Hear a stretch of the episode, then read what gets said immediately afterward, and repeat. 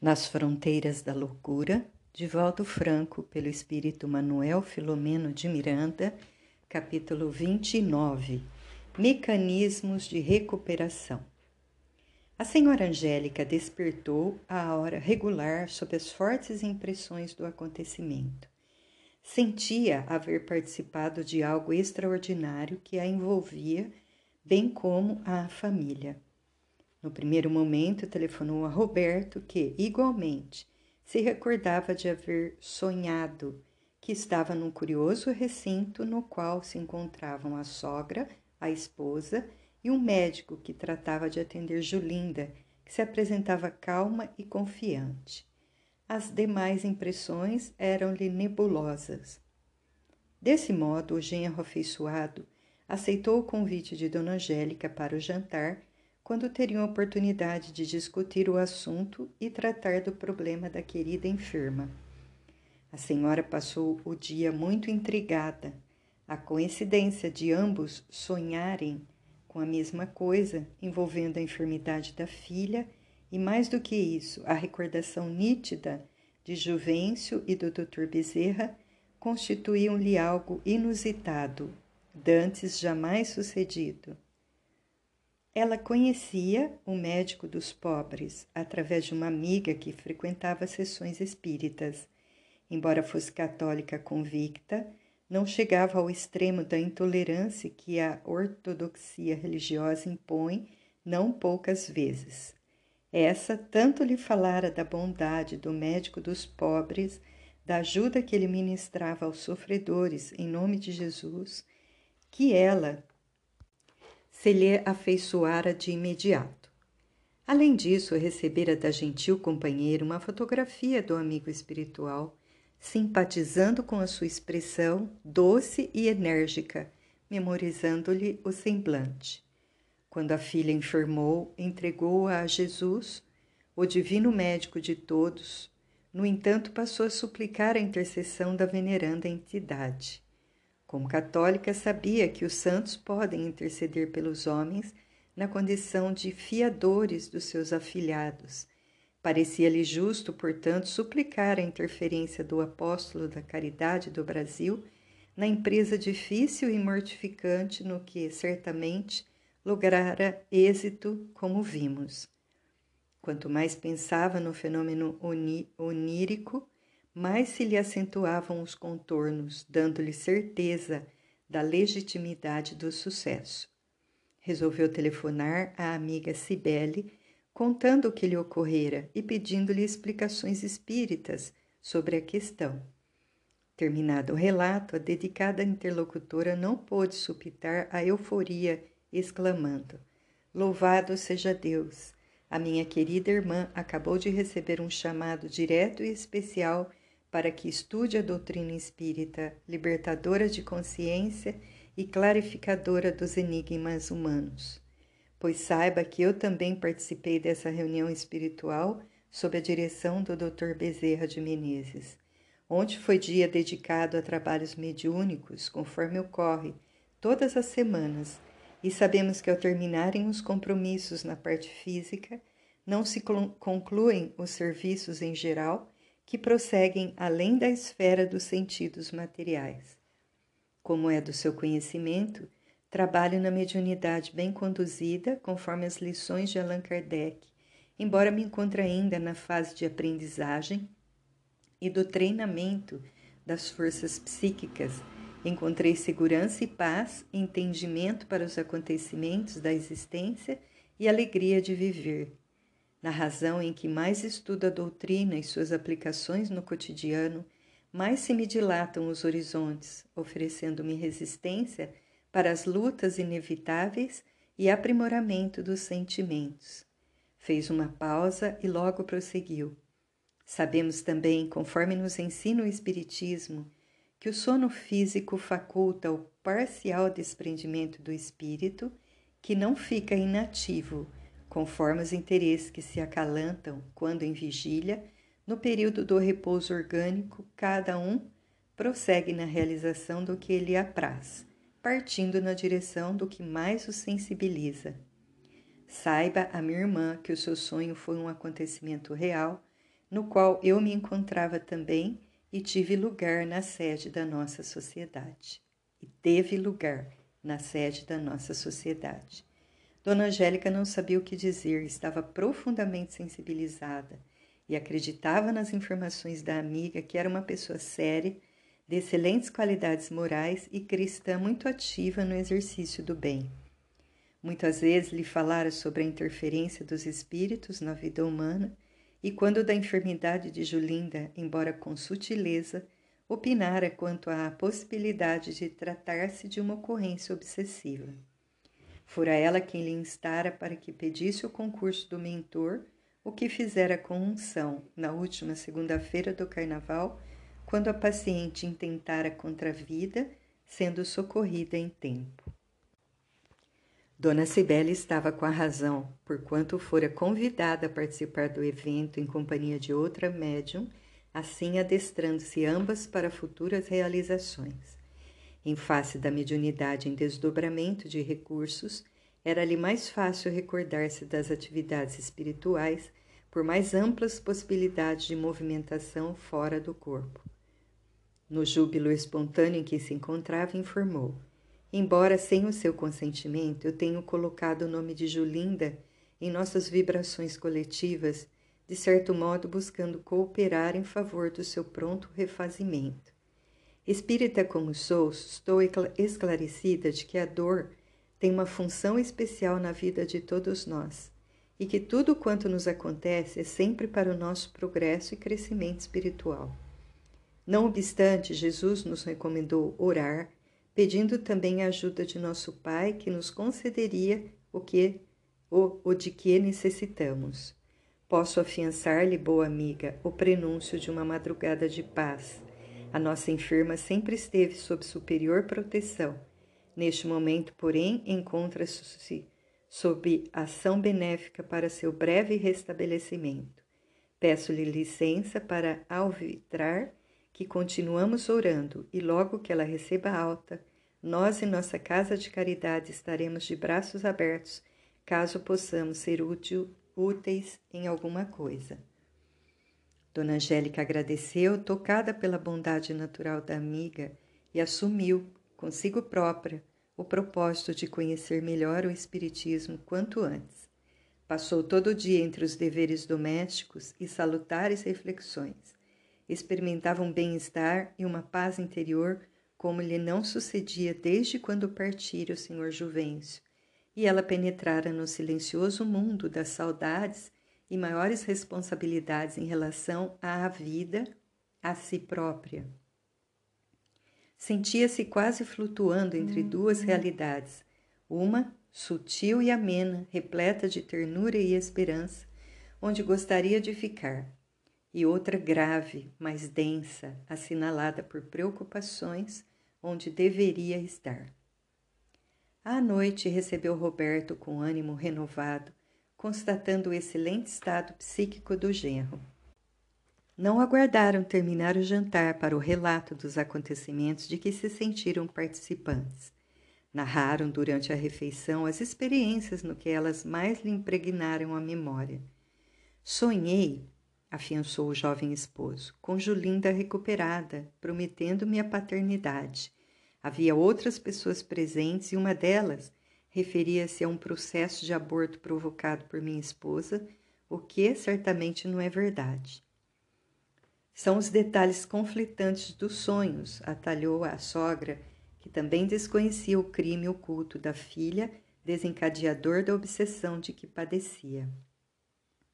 A senhora tem razão, aduziu ele, porque eu via também um ser descomunal, animalesco, que me era indicado para ser meu filho. Imagina o absurdo. No mais, de quanto me recordo, tudo era lógico, comovedor.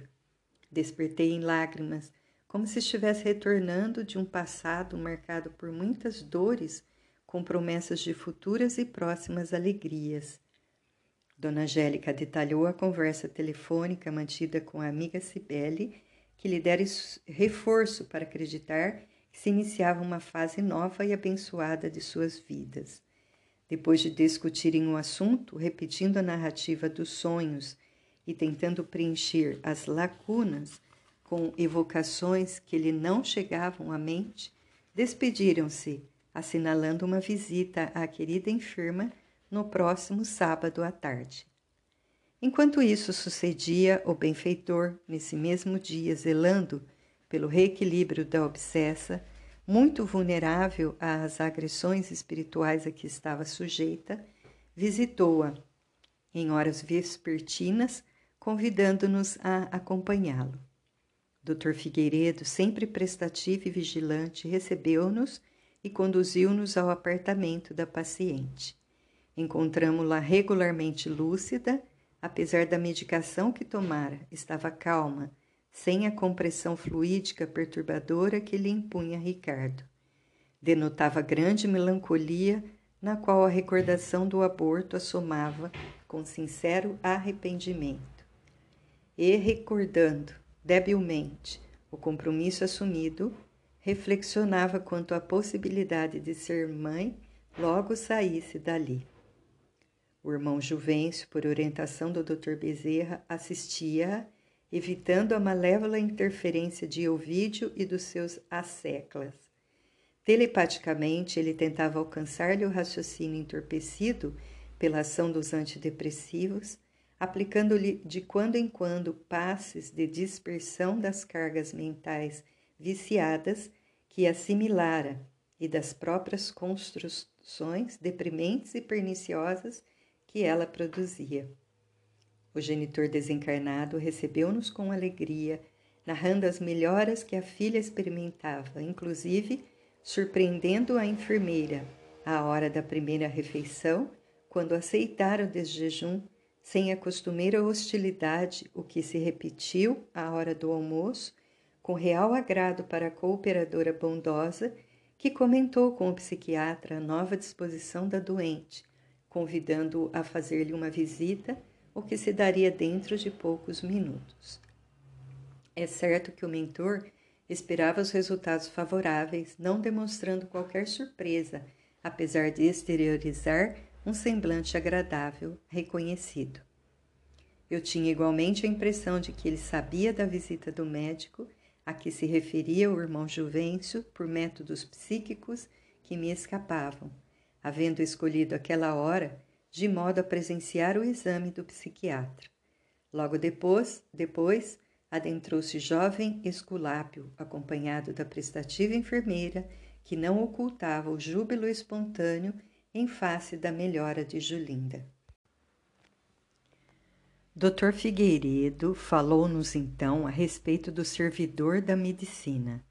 Trata-se de estudioso sincero da psiquiatria que seguiu do nosso plano com a tarefa de fazer uma ponte entre os conhecimentos acadêmicos e as manifestações paranormais, entre as quais tem destaque a mediunidade, ao lado de outros tantos com o mesmo mister na Terra.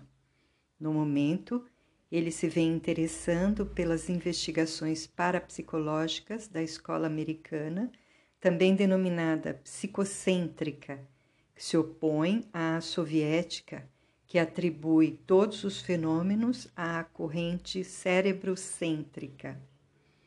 Não é infenso a comunicação dos espíritos e teve oportunidade de ler uma velha e sempre atual obra do Dr. Carl Winkland, denominada 30 anos entre os mortos, que muito lhe despertou o interesse. Confiamos em que ele atingirá os objetivos para os quais se reencarnou logrando desenvolver um abençoado programa com outros estudiosos do Espiritismo e da psiquiatria em favor das criaturas enfermas da mente, assinaladas por problemas obsessivos e outros. O Dr. Alberto conversou com Julinda, que o atendeu com afabilidade, apesar da manifesta tristeza que a acometia, o que sem dúvida era sintoma positivo de recuperação.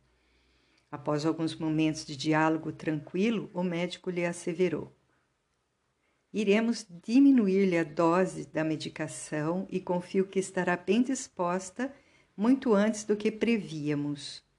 A enferma sorriu enquanto as lágrimas lhe vieram aos olhos. Manifestando timidez, referiu-se ao desejo de ver a mãe e o marido com os quais disse haver sonhado. O médico prometeu providenciar a visita dos familiares, rogando-lhe tranquilidade e confiança. Outro sim recomendou à enfermeira levá-la a passear um pouco no dia seguinte, o que lhe seria de salutar efeito, retirando-a da reclusão forçada. Os prognósticos de ambos os lados da questão eram favoráveis. A psicosfera no apartamento ainda era desagradável, como fácil de compreender-se. O amigo espiritual convidou-nos à oração, após a qual teceu oportunos comentários sobre a obsessão que põe o indivíduo nas fronteiras da loucura, facilmente derrapando para o descontrole dos centros da razão de retorno muito difícil. Entre os apontamentos com que nos enriqueceu o raciocínio, afirmou: em toda a gênese da loucura há uma incidência obsessiva, desde os traumatismos cranianos às manifestações mais variadas. O paciente, por encontrar-se em curso na violação das leis do equilíbrio, padece simultaneamente a presença negativa dos seus adversários espirituais que lhe pioram o quadro. Estando em desarranjo por esta ou aquela razão, endógena ou exógena, os implementos cerebrais mais fácil se torna a cobrança infeliz pelos desafetos violentos que aturdem o espírito que se não pode comunicar com o exterior, mas desequilibrando os complexos e delicados mecanismos da mente. Nas obsessões, todavia, o descontrole da aparelhagem mental advém como consequência da demorada ação do agente perturbador, cuja interferência psíquica no hospedeiro termina por produzir danos reparáveis a princípio e difíceis de recomposição ao longo do tempo. Processos obsessivos existem, como na possessão em que o enfermo passa a sofrer a intercorrência da loucura, conforme os estudos clássicos da psiquiatria. Seja, porém, em qual incidência estagia o doente, não nos esqueçamos de que esse é um espírito enfermo, porque enquadrado nos códigos da reparação dos débitos, com as matrizes psíquicas que facilitam o acoplamento da mente perseguidora, esteja em sanidade mental sendo levado à obsessão ou em patologia de alienação outra, piorando-lhe o estado. A ação psicoterápica da doutrina espírita, aliada às modernas técnicas de cura, contribuirá decisivamente para a mudança do quadro mental da humanidade.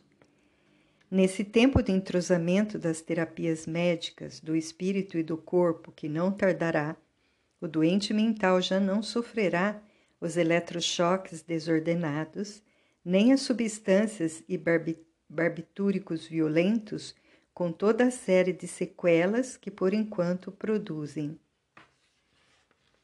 À medida que o homem avança em conquistas morais, diminuir-lhe-ão as provações e expiações mais pungentes, ainda em vigência na Terra, enriquecida de tecnologia, porém carente de amor e de equilíbrio emocional.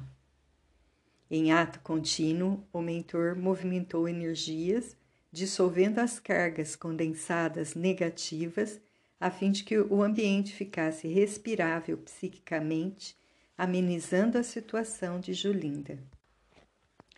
Logo depois, Juvencio convidou os dois vigilantes de Ovídio a uma conversação amena elucidando que ali agora se instalava outro comando e passando a exercer o controle da situação a partir daquele momento. Porque as entidades temessem o chefe, preferiram notificá-lo afastando-se incontinente. Com rapidez, o servidor das trevas compareceu com assessores e um séquito de perturbadores delinquentes em atitude ameaçadora. Dr. Bezerra os recebeu com doçura sem demonstrar qualquer ressentimento ou temor e sem minudenciar explicações quanto ao paradeiro de Ricardo, dizendo simplesmente que o mesmo mudara de planos e de comportamento, havendo sido encaminhado à recuperação moral e espiritual que lhe fazia indispensável, que se lhe fazia indispensável. A irradiação do trabalhador de Jesus, serena com afetuosa, mais irritou o chefete e sua súcia, que sem delongas entre apupos e impropérios se retiraram tão bulhentos quanto chegaram. O doutor Figueiredo completou a tarefa do benfeitor, destacando dois auxiliares desencarnados do hospital para cooperarem com Juvencio no atendimento e guarda da paciente em renovação. Nos processos de desobsessão passam despercebidas as atividades que têm lugar em nosso plano de ação, no qual a luta é mais tenaz, onde se deslindam os laços apertados das causas complexas da problemática alienante. De bom alvitre, portanto, é que os membros das atividades desobsessivas resguardem-se ao máximo na oração, na vigilância e no trabalho superior, na caridade, precatando-se de sofrer o desforço daqueles que se veem frustrados nos planos nefastos de perseguição. Sabendo-se em desbaratamento, não poucas vezes investem, furibundos, contra os trabalhadores de boa vontade domiciliados na matéria, agredindo-os, arremessando-lhes pessoas violentas, maledicentes ou cruéis, com o objetivo de descoroçoá-los no ministério socorrista, com que lhes facilitaria o prosseguimento do programa infeliz. Vendo-se impossibilitados de impedir a ação benfazeja dos numes tutelares, recorrem a projetos escabrosos, desanimadores e prejudiciais a fim de crucificarem os operários da caridade no mundo. De uma coerente e contínua sintonia entre os cooperadores encarnados e os bons espíritos, mental e moralmente decorrem os resultados favoráveis da terapia antiobsessiva, abrindo canais de saúde e paz com vistas ao futuro de todos. Nesse sentido, a prece é dos mais eficientes recursos de que todos podemos dispor em face da ação dissolvente sobre as correntes negativas que envolvem o paciente, auxiliando-o na liberação dos fluidos que lhe são impostos pela força telepática e pela atuação contínua do adversário gerando vibrações de alto teor, a oração modifica a paisagem psicofísica, não somente de quem padece a alienação obsessiva, quanto do agente causador em longo prazo, despertando-os para realidades novas a que se recusam a submeter caso a transformação não lhes ocorra antes, em razão de outros fatores terapêuticos e mesmo nesse caso ela constitui eficaz mecanismo de libertação por diminuir as cargas tóxicas que são geradas pela mente em desequilíbrio e de imediato reabsorvidas no movimento vicioso. Quando a prece é exercida num círculo ou grupo de criaturas afeiçoadas ao bem, mais expressivos são os seus efeitos na assistência mediúnica aos que sofrem beneficiando igualmente aqueles que mergulham nas suas correntes alternadas de alta frequência, exteriorizando-se como emissões de luz que atingem o fulcro a que se dirigem, fortalecendo o dínamo gerador que as disparam. Afirma Tiago, na sua Epístola Universal, conforme consta no capítulo 5, versículo 16, Orai uns pelos outros, a fim de que sareis, porque a prece da alma justa muito pode em seus efeitos.